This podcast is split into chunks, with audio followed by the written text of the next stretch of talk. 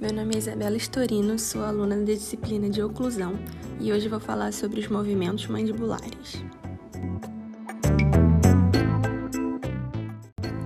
Para começar, os movimentos mandibulares são regulados e determinados por uma variedade de componentes, como os músculos, articulações e dentes, dos quais estão intrinsecamente ligados e comandados por um sistema neurológico, sendo responsáveis pelos movimentos da mandíbula. A análise dos movimentos mandibulares tem importância fundamental, pois permitem verificar se existem ou não patologias na ATM, além de possibilitar um diagnóstico preciso e um plano de tratamento adequado. A mandíbula realiza alguns tipos de movimento, como a abertura, por exemplo, que é o um movimento de abaixamento da ATM 1 ou 2 centímetros mais ou menos, sendo este a combinação de dois movimentos fundamentais, onde primeiro ocorre uma rotação da mandíbula e depois uma translação, em que o côndilo e o menisco são levados para baixo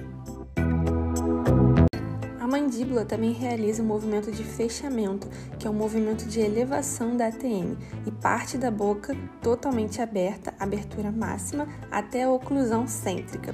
Ela acontece em dois tempos. Primeiro, a mandíbula é levada para trás e para cima, e no segundo momento, o côndilo mandibular roda em torno do seu eixo transversal até a oclusão cêntrica.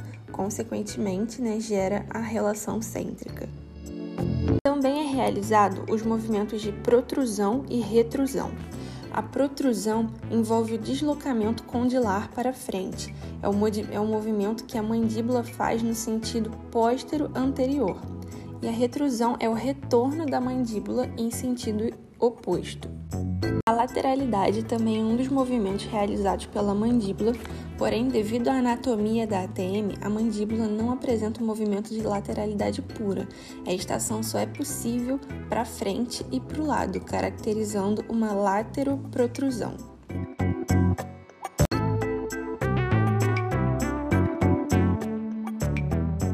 Os movimentos mandibulares também se apresentam projetados sobre alguns planos ortogonais, como plano horizontal, plano sagital e plano frontal, pois eles podem permitir a interpretação da influência dos movimentos mandibulares no diagnóstico, análise e equilíbrios oclusais, bem como no desenvolvimento dos padrões de superfícies triturantes dentais.